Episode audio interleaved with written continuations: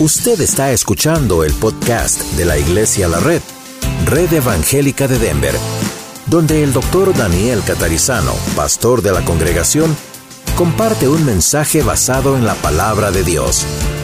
Ahora abra su corazón y permita que en los próximos minutos el Señor le hable y le bendiga. ¿Cuántos creen que Dios responde cuando oramos? Pero nomás lo dicen porque tienen que responder que sí o creen en su corazón que Dios responde cuando oramos. Si no lo creen no pasa nada, ¿eh? De veras, cuando oramos Dios responde. Vamos a abrir nuestras Biblias en el libro de Romanos capítulo 8. Y no solamente Dios responde porque tenemos clamor como el Señor nos enseñaba el domingo pasado, sino porque Él ora con nosotros. ¡Wow! Yo estoy sorprendido, aunque ya sé esto desde que soy pequeño, pero Él ora con nosotros. Romanos capítulo 8, versículos 26 y 27. Quizá usted esta tarde como yo tenga necesidades en su corazón, tenga respuestas que está buscando, está orando, ¿verdad? Como yo también por cosas, tal vez hace mucho tiempo.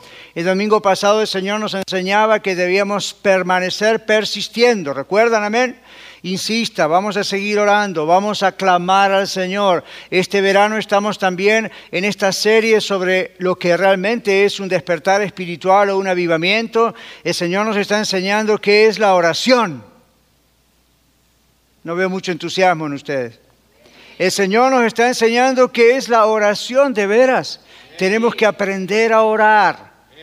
Y aprender a orar no significa ver qué palabrita uso, en qué momento, dónde va la coma y un punto, qué posición, parado, sentado, arrodillado, qué. La cuestión es que tenemos que aprender a orar. Y no vamos a aprender a orar si primero no creemos que Dios responde las oraciones. Si no lo creemos de verdad, no pasa nada. En serio, no pasa nada. Yo he orado a veces cosas que no pasaron nada y después Dios me ha dicho de otras maneras, pues ¿cómo voy a responder si no estás con fe? Tú no crees en mí, tú dices que crees. No, entonces, hey, yo estoy creyendo. Dios es un Dios de pactos, Dios es un Dios de promesas, Dios cumple sus promesas, ¿sí o no? Bueno, entonces tomémosle la palabra a Dios. ¿Cuántos quieren tomarle la palabra a Dios? Y esto no es un desafío a Dios, no es una falta de respeto a Dios, es simplemente Dios lo promete. Dios dice que Él va a oír nuestras oraciones. Otro texto en la Biblia dice en signo de preguntas, ¿hay algo difícil para Dios? ¿Cuál es la respuesta? No, es una pregunta retórica. Yo recuerdo cuando era un jovencito, tenía muchos problemas con matemática. Lo he dicho en la radio, así que todo Aurora y Denver sabe eso. Pero cuando era pequeño yo tenía bastante problemas con matemática. Y un día estaba en una iglesia como esta y estaba visitando ese lugar eh, y ah, fue curioso porque mi profesor de matemáticas era el pastor de esa iglesia. Y entonces yo fui ahí y estábamos adorando al Señor, etcétera, y de pronto el pastor eh, dijo, pasen todos al frente y hay unas tarjetitas aquí, y eran unas tarjetitas de promesas, ¿verdad? Donde uno saca son todas promesas del Señor. Las conocen, ¿verdad?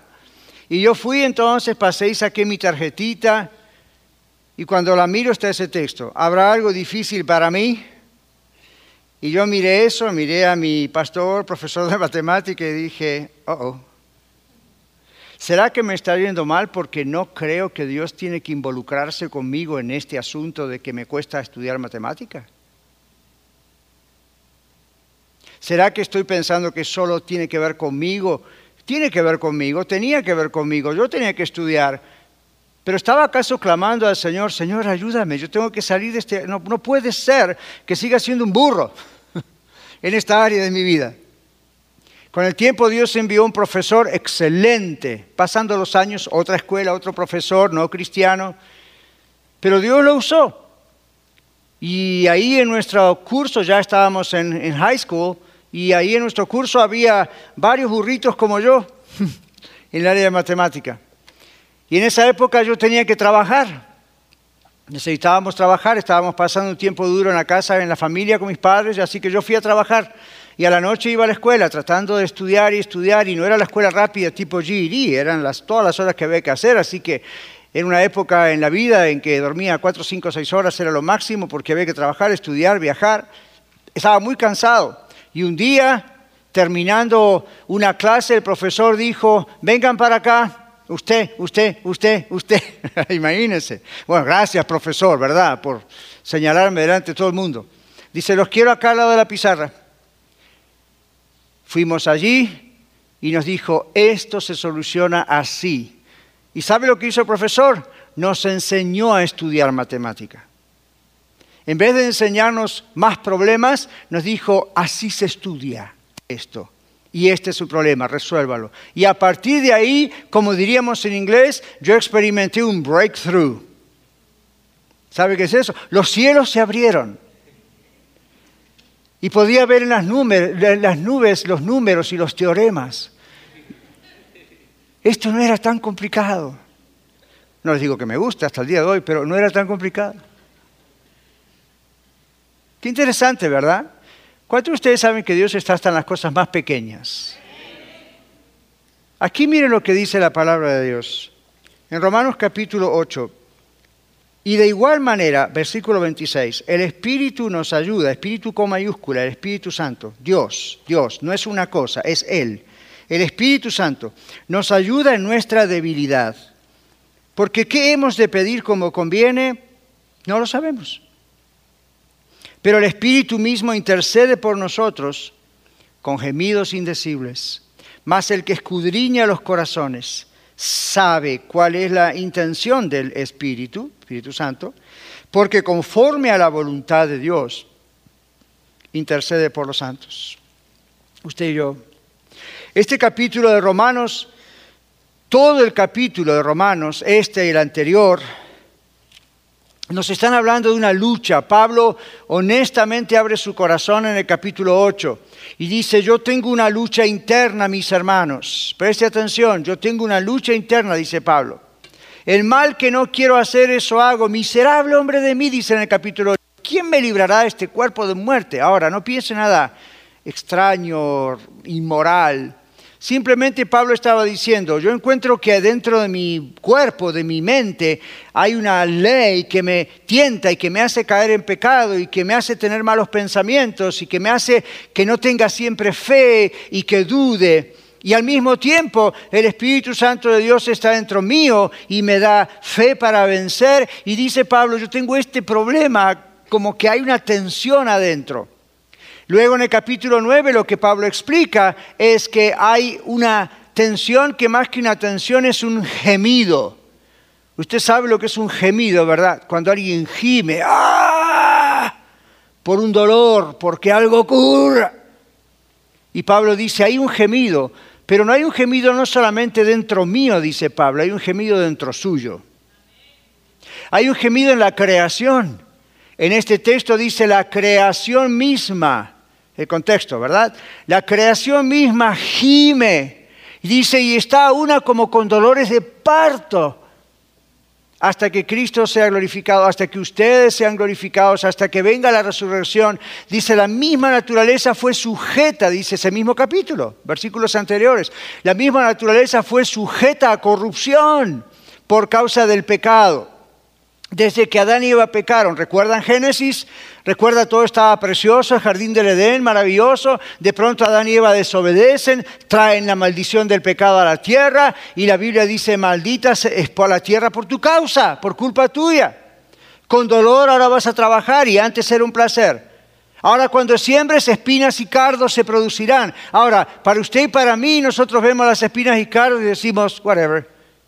Pero en aquel momento, fíjese que Dios le había dado a Adán labrar la tierra, tener cuidado de la tierra. Y ahora, espinas y cardos. Culpa del mismo hombre, culpa del mismo la mujer, ¿verdad? Dimos rienda suelta, abrimos la puerta en este planeta al pecado, en este mundo. Entonces el pecado entró, hizo su problema, Dios dijo, esto tiene consecuencias. Pablo aquí siglos después, quién sabe cuánto, ¿verdad? Dice, la tierra, la, la creación gime y aún está con dolores de parto. La creación está esperando esa glorificación final de los hijos de Dios. Y luego dice, nosotros Gemimos dentro nuestro, dos, tres versículos antes de lo que leímos. Nosotros mismos gemimos, quizá no conscientemente, pero muchas veces sí, y otras veces inconscientemente. Nuestro cuerpo gime. ¿Cuántos se enfermaron alguna vez? ¿Cuántos están enfermos hoy? Nuestro cuerpo gime porque esto es extraño para el cuerpo originalmente. Esas enfermedades son como los cardos y los espinos dentro de nuestro cuerpo. Y esto es parte de nuestra vivencia aquí hasta que diga el Señor, basta. Y Él venga y los muertos en Cristo resucitarán primero y los que hayamos quedado, dice la Biblia, si estamos vivos, seremos transformados en un abrir y de ojos, nuestro cuerpo será transformado, la naturaleza será transformada, todo será transformado, el pecado ya no existirá, la enfermedad ya no existirá, problemas no existirán, pero mientras tanto, dice la, la palabra de Dios, nuestro cuerpo gime, nuestra mente gime. ¿Se, ¿Se, da cuenta, hermano, hermana, que a veces usted como yo tenemos momentos de suma tristeza o de dolor o de angustia. Y uno dice, bueno, pastores, porque, mira, fulano murió, sultano está enfermo, me despidieron del trabajo, no consigo trabajo, pasa esto, pasa el otro. ¿Se encontró alguna vez usted orando y orando, como decíamos el domingo, con un clamor y una desesperación, diciendo, please, Lord, por favor, Señor, tienes que hacer algo o me muero? Yo no sé si alguna vez usted llegó a eso, yo sí, en algunas ocasiones. Usted está gimiendo su cuerpo está gimiendo. Estamos en esta especie de tabernáculo, como dice el apóstol Pablo, ¿verdad? Yo sé que un día este tabernáculo se va a deshacer, dice él, pero mientras tanto, la naturaleza gime, usted, el cuerpo gime, su mente gime, y la Biblia dice, el Espíritu Santo gime. ¡Ja! Porque ¿qué hemos de pedir como conviene? Cuando oramos, no lo sabemos. Uno no sabe siempre lo que es mejor. Yo no sé el futuro. ¿Cuántos saben el futuro? Nadie sabe el futuro. Esos charlatanes y mentirosos satánicos por ahí afuera que dicen déjeme ver las manos, la bola, algo yo digo el futuro, es pura pla, pla, pla, pla, pla. Solamente Dios realmente conoce el futuro. Entonces cuando usted y yo oramos, no siempre sabemos el futuro excepto que Dios lo revele de alguna manera, proféticamente, de alguna forma, pero por lo general aún así no hay ABCDFG con todos los detalles. No sabemos. ¿Qué pasa cuando oramos por un enfermo? ¿Qué pasa cuando oramos por un trabajo? ¿Qué pasa cuando oramos por salir de un trabajo? ¿Qué pasa cuando oramos por nuestro matrimonio? ¿Qué pasa cuando oramos por nuestros hijos, por nuestros vehículos, por nuestra casa, por el país, por México, Colombia, Venezuela, Buenos Aires, lo que sea? ¿Qué pasa con eso? ¿Siempre sabemos cómo pedir? ¿Siempre sabemos exactamente cuál es la voluntad de Dios? La Biblia dice, no. No. Luego está la otra cosa. La Biblia dice así que somos débiles. ¿Usted se dio cuenta? Ahí lo leímos. Lo que realmente conviene no sabemos. ¿Por qué? Somos débiles, somos incapaces de saberlo todo. El apóstol Pablo en una ocasión decía acerca de sí mismo también que él tenía una espina en la carne, ¿recuerdan? Y que tres veces pidió al Señor, Señor, haz algo con esto. Y la respuesta de Dios fue, bástate mi gracia, mi presencia, mi poder. ¿Por qué? Porque mi poder, Pablo, se perfecciona en la debilidad, no en tu debilidad, Pablo solo, en la debilidad del ser humano. Mi, poder se perfecciona en la debilidad. ¿Qué significa eso? Dios es perfecto, no necesita que se perfeccione nada de lo que hace, simplemente está diciendo, cuando tú estás débil, de veras acudes a mí cuando no hay nada que puedas hacer, cuando los médicos no pueden hacer nada, cuando un psicólogo no puede hacer nada, ni un psiquiatra tampoco, cuando un consejero profesional tampoco puede hacer nada, cuando un pastor no puede hacer nada, cuando nadie puede hacer nada, cuando no hay respuesta, cuando estás débil, cuando te das cuenta, sin Dios no puedo hacer nada, ¡pum! Yo actúo, dice el Señor. Y hay ocasiones, gloria a Dios, denle un aplauso al Señor. Hay ocasiones, mis hermanos, donde uno no sabe por qué Dios permite ciertas cosas en la vida de uno, ¿verdad? En vez de pedirle al Señor respuesta de ¿por qué permites esto? Yo le animo a esto. Pregúntele al Señor, ¿para qué permites esto? ¿Qué estás tratando de enseñarme, Señor? ¿Qué, ¿Qué, es lo que yo no veo y tú me estás mostrando y tengo que pasar por este valle de sombra y de muerte? Salmo 23. ¿Quién no conoce Salmo 23? Jehová es mi pastor, nada me faltará. En lugares de delicados pastos me pastoreará, confortará mi alma, me guiará por sendas de justicia, por amor de su nombre. Y el pueblo de Dios dijo, amén, gloria a Dios, aleluya. Aunque ande por valle de sombra y de muerte, no temeré mal alguno. Silencio en la congregación. Jesús dijo, y la Biblia dice, cuando vayas por el valle, ¿verdad? Yo estaré contigo. Y David lo supo decir, cuando ande en valle de sombra y de muerte, cuando esté débil, cuando no haya solución, cuando esté confundido, no sé para dónde ir, qué hacer, quién me va a resolver este problema, acude al Señor. Porque el Señor dice, yo estoy ahí. Y este texto dice, el Espíritu Santo está en nosotros, está con nosotros, gimiendo con nosotros, interpretando lo que queremos decir de maneras que nosotros no podemos descifrarlo. Y el Señor Jesucristo está en el trono del Padre intercediendo por usted y por mí sobre cosas que nosotros a veces no sabemos ni cómo expresar y que a veces expresamos lo mejor que podemos, pero hay partes que desconocemos y la Biblia dice, usted no está orando solo, hijo, hija, no estás orando sola, yo estoy contigo, yo estoy orando, yo estoy gimiendo, yo estoy rogando como debe ser lo que tú no puedes hacer ni lo, sabes cómo hacer. Yo estoy ahí. ¿Cuántos de ustedes no están contentos como yo de que el Espíritu Santo ora conmigo cuando yo oro? ¡Wow! Él está orando. Entonces lo que yo no sé decirle, o no sé cómo decirle, no sé por qué lado ir, solo puedo decir, sea hecha tu voluntad y no la mía. Y me rasco la cabeza pensando, ¿cuál será la voluntad? El Espíritu Santo está ahí gimiendo por Daniel. ¡Ja! ¿Saben lo que me produce a mí eso? Orar más. Orar más. Lo tengo ahí conmigo de socio. Vamos a orar, vamos a hacer negocios juntos aquí. La palabra de Dios nos promete esto. No le podemos ir con irreverencia e interpelancia al Señor, pero sí podemos decir, Padre, I don't know, pero tú dices, todo lo que pidieres al Padre en mi nombre, yo lo haré para que el Padre sea glorificado en el Hijo. Si algo pidieres en mi nombre, yo lo haré. ¿Cuándo? ¿Cómo? ¿De qué forma? no le puedo dar la orden a Dios, pero solamente tengo esta promesa, Dios va a hacer algo. ¿Sabe por qué usted y yo no recibimos siempre respuesta a las oraciones y le echamos la culpa al diablo, a los demonios, al pastor, a la iglesia, a Trump? ¿Sabe por qué? ¿Sabe por qué no hace algo? Porque usted y yo no tenemos confianza en lo que la Biblia dice que Dios va a hacer. Jesús dijo, si tuvieres fe como un grano de mostaza, Simplemente si tuvieras fe, no se necesita mucha fe. Si tuvieras fe real, eso alcanza para Dios. Eso alcanza. Dice, pueden remover los montes. Por supuesto no está hablando de cataclismos y terremotos. ¿Se imaginas? Si eso ocurría literalmente, no tendríamos montañas aquí en Colorado. La idea es ese obstáculo impresionante, eso que es difícil, eso que no tiene forma de, no se sabe la salida. El Antiguo Testamento dice Dios hará caminos en el desierto. ¿Usted estuvo alguna vez en el desierto de Arizona? ¿Estuvo alguna vez en el desierto en África? ¿Estuvo alguna vez en algún desierto? ¿Estuvieron? ¿Se dieron cuenta que usted puede desorientarse en un desierto? Los astronautas nos dicen que es muy fácil desorientarse en el espacio, a menos que las computadoras los guíen.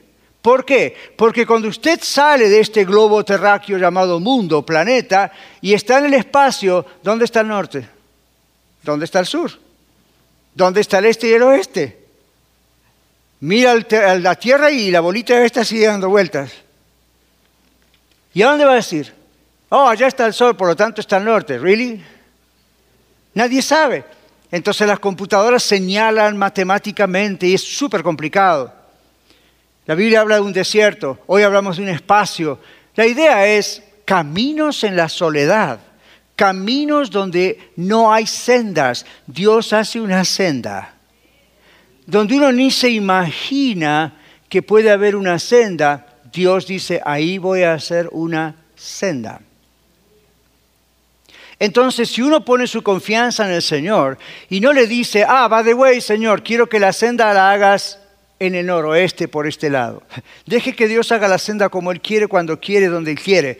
Pero este es el punto. Creemos de verdad que el Señor puede hacer un milagro y crear sendas, caminos donde no hay, o simplemente decimos, puede ser.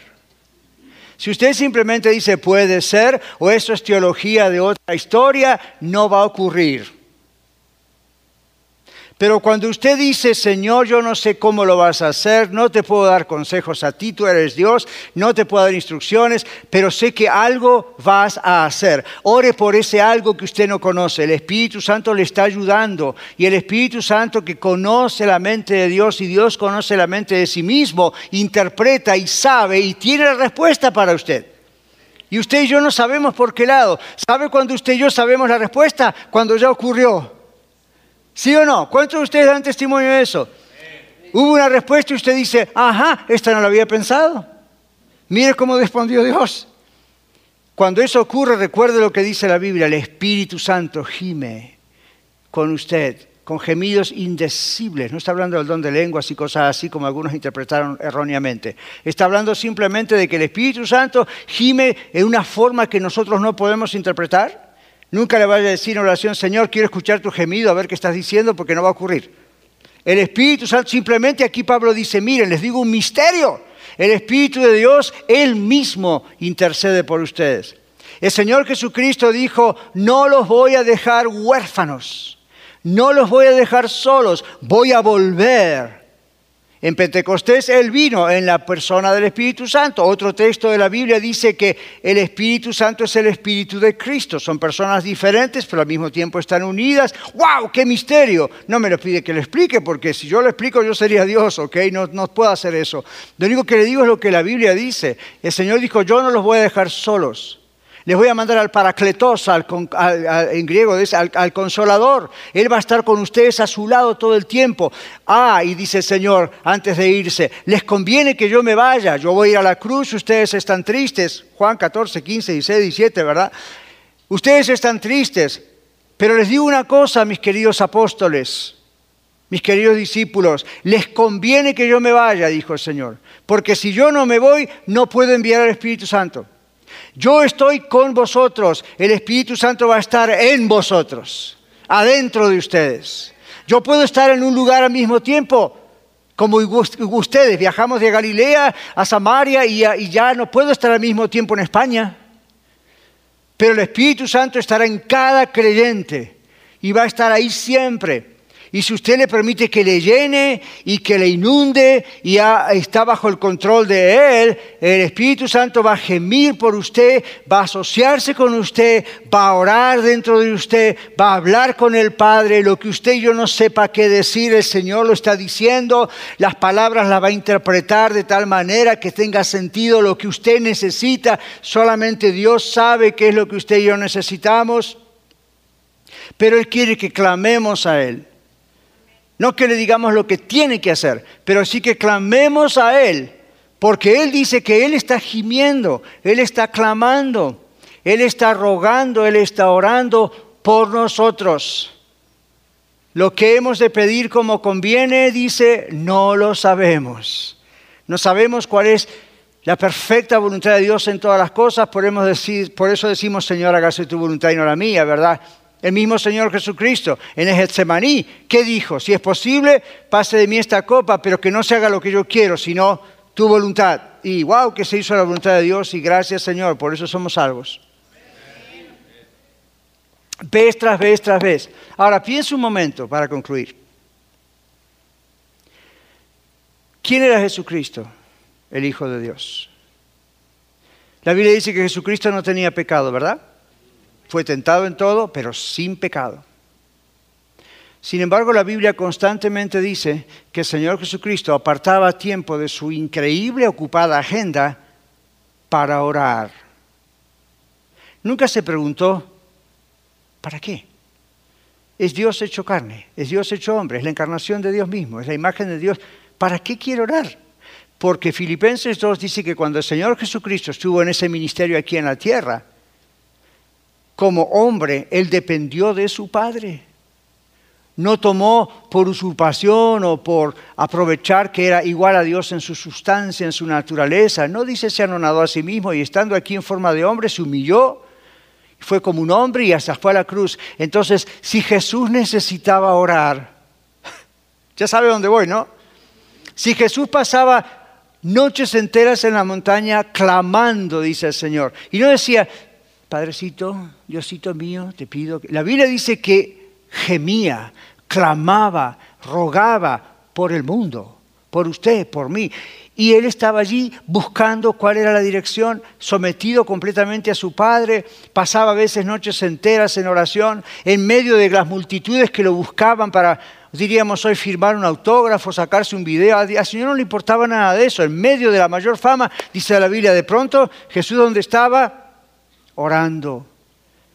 Yo digo, si el Señor Jesús necesitaba tanto la oración, ¿se imaginan yo? ¿Se imagina usted? ¿Por qué no oramos? Porque Satanás no quiere que oremos. Y constantemente va a poner distracciones en la mente, distracciones que pasan aquí y allá. Observe lo que pasa cuando usted dice, ok, el Señor nos dijo a través del pastor el domingo que realmente tenemos que separar tiempo para orar.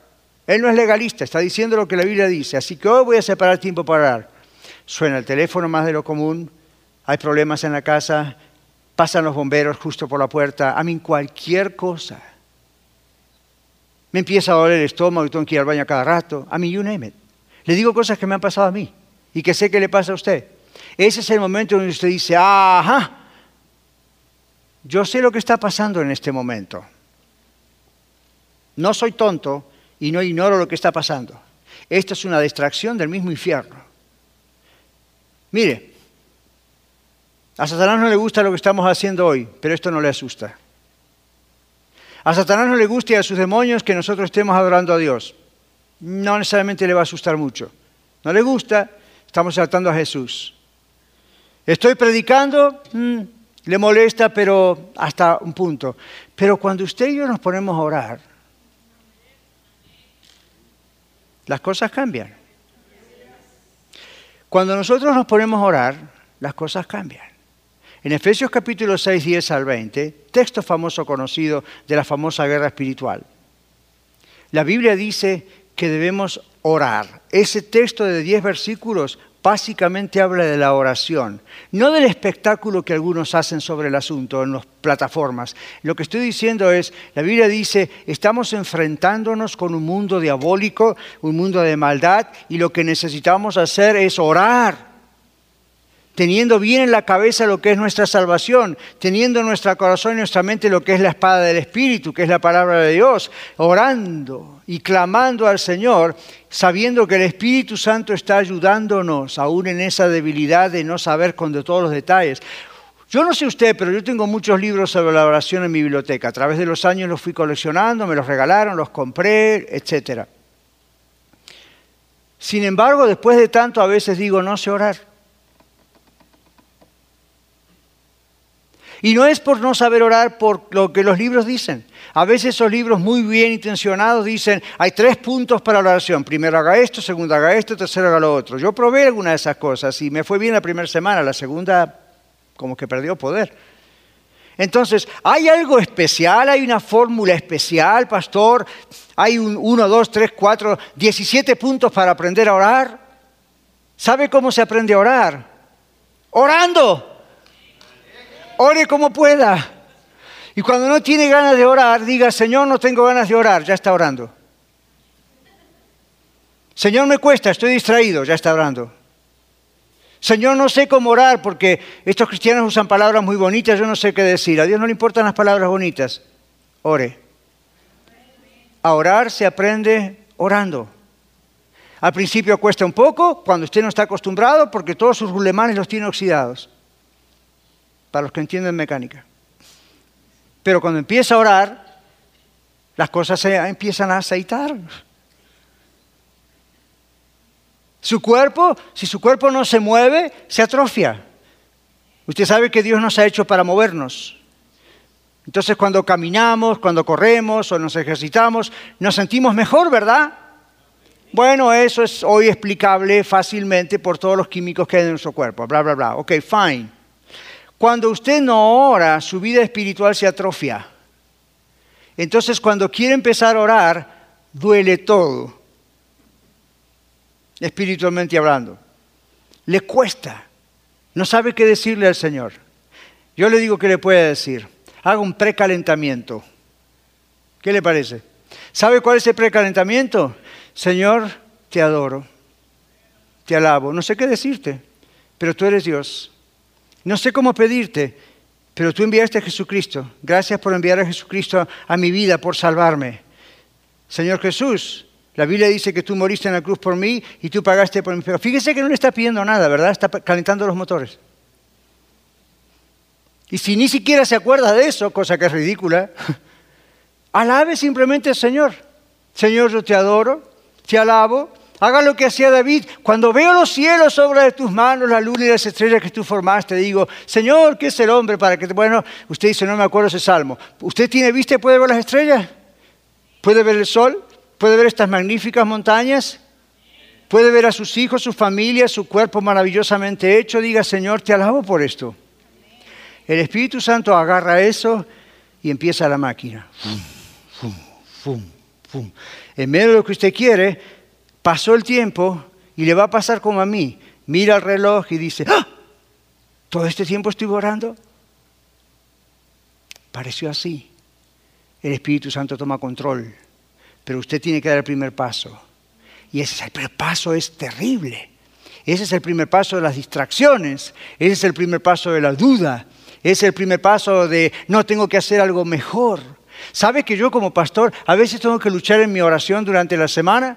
Porque estoy orando y, de pronto me viene algún texto bíblico o estoy pensando, wow, este es el mensaje que Dios tiene para nosotros el domingo. Y en el momento ese Espíritu dice, stop, no estás preparando un mensaje, estás conmigo en oración, tranquilo. Entonces le digo, ay Señor, ¿puedo agarrar un papel y apuntarlo? O por acá la computadora para no olvidar esta idea. Y lo he hecho muchas veces se fugó el problema, la oración se fue. Y usted dice, bueno, pero está trabajando para el Señor. Sí, pero se fue ese momento. Entonces esto es lo que fui aprendiendo y sigo aprendiendo. Señor, si esto que pasó por mi cabeza es de ti, tú lo quieres, tú me lo vas a hacer recordar. Voy a seguir donde estoy. Voy a seguir con lo que estoy haciendo. En este momento estoy a solas contigo. ¿Usted se imagina si usted está con sus hijos en casa papá, mamá, estamos pasando un tiempo juntos, qué bonito, o está en pareja, ¿verdad?, con su esposa o esposo y está en la intimidad. ¿Usted se imagina si en ese momento dice, oh, tengo que interrumpir todo porque me acordé de algo que tengo que hacer mañana en el trabajo? Olvídese. La regó, arruinó todo. Eso pasa con el Señor. Uno está en la intimidad con el Señor y todos los ruidos posibles van a ocurrir en su mente o fuera de su mente, todas las interrupciones, todo, todo, mire, el diablo va a tratar de tirar un arsenal de distracciones y de problemas o de excelentes ideas para el sermón del domingo. Ese es el momento y uno dice, momento, yo estoy orando y encima el Espíritu Santo ora conmigo. ¿Cómo lo voy a interrumpir a él?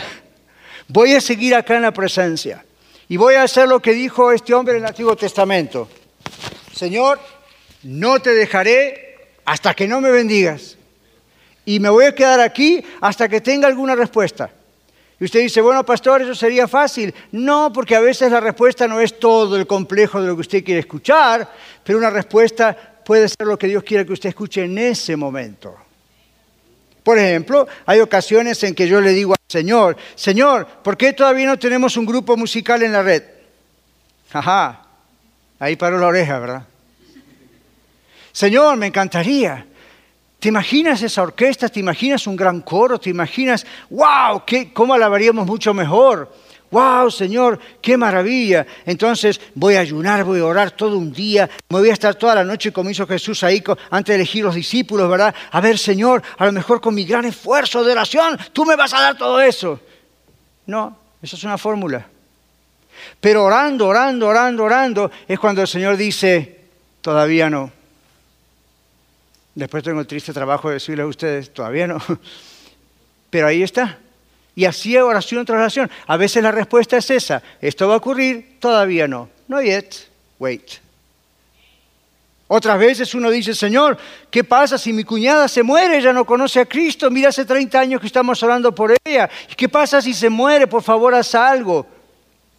Y curiosamente de pronto el Señor dice, I'm working on it. Estoy trabajando.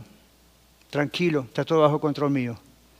Y uno dice, Señor, pero si se muere se va al infierno. La Cairo no. Yo sé eso. Tranquilo. Nunca pensó lo que ocurrió cuando el Señor Jesús ya se iba a este mundo.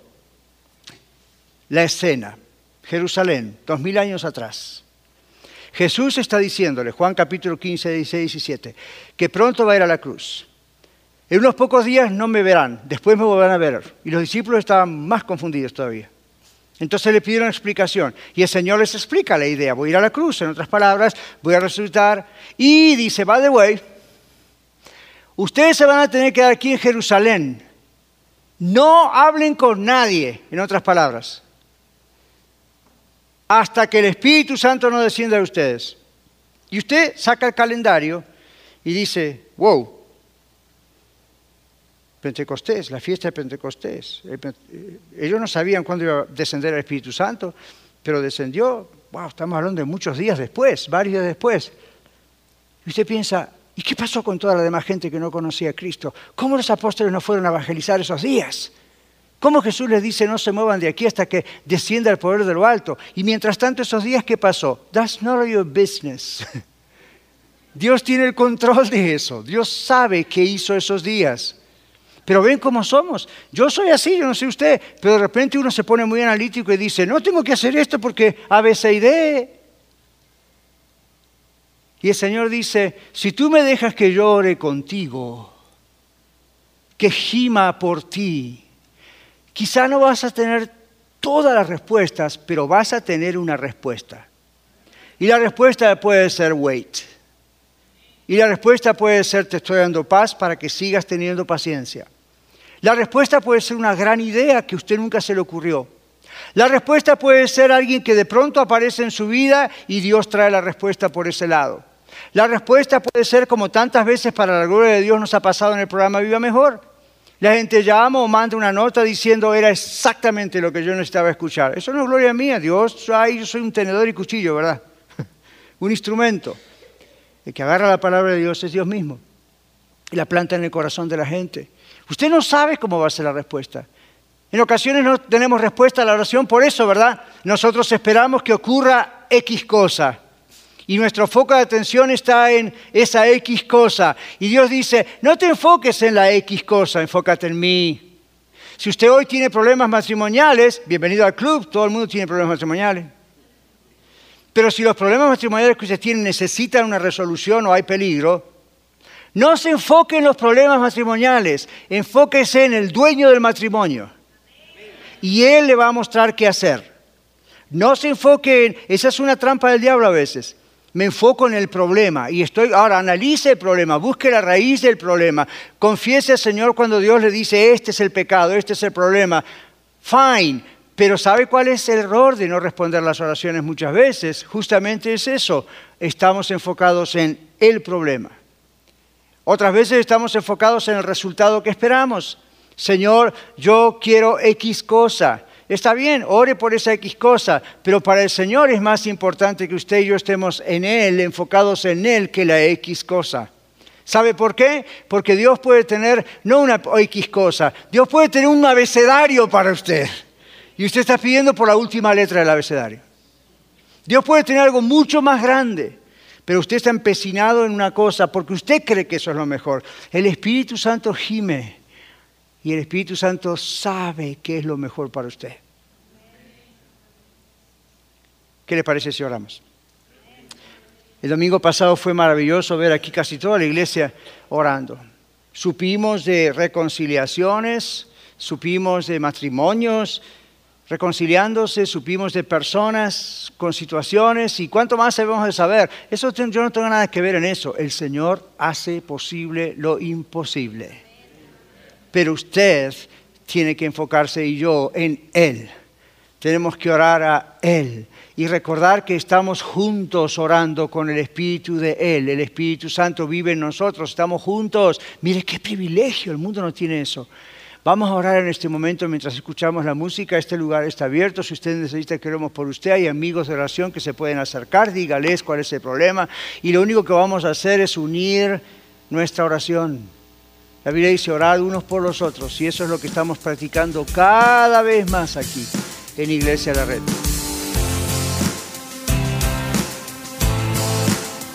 Muchas gracias por escuchar el mensaje de hoy.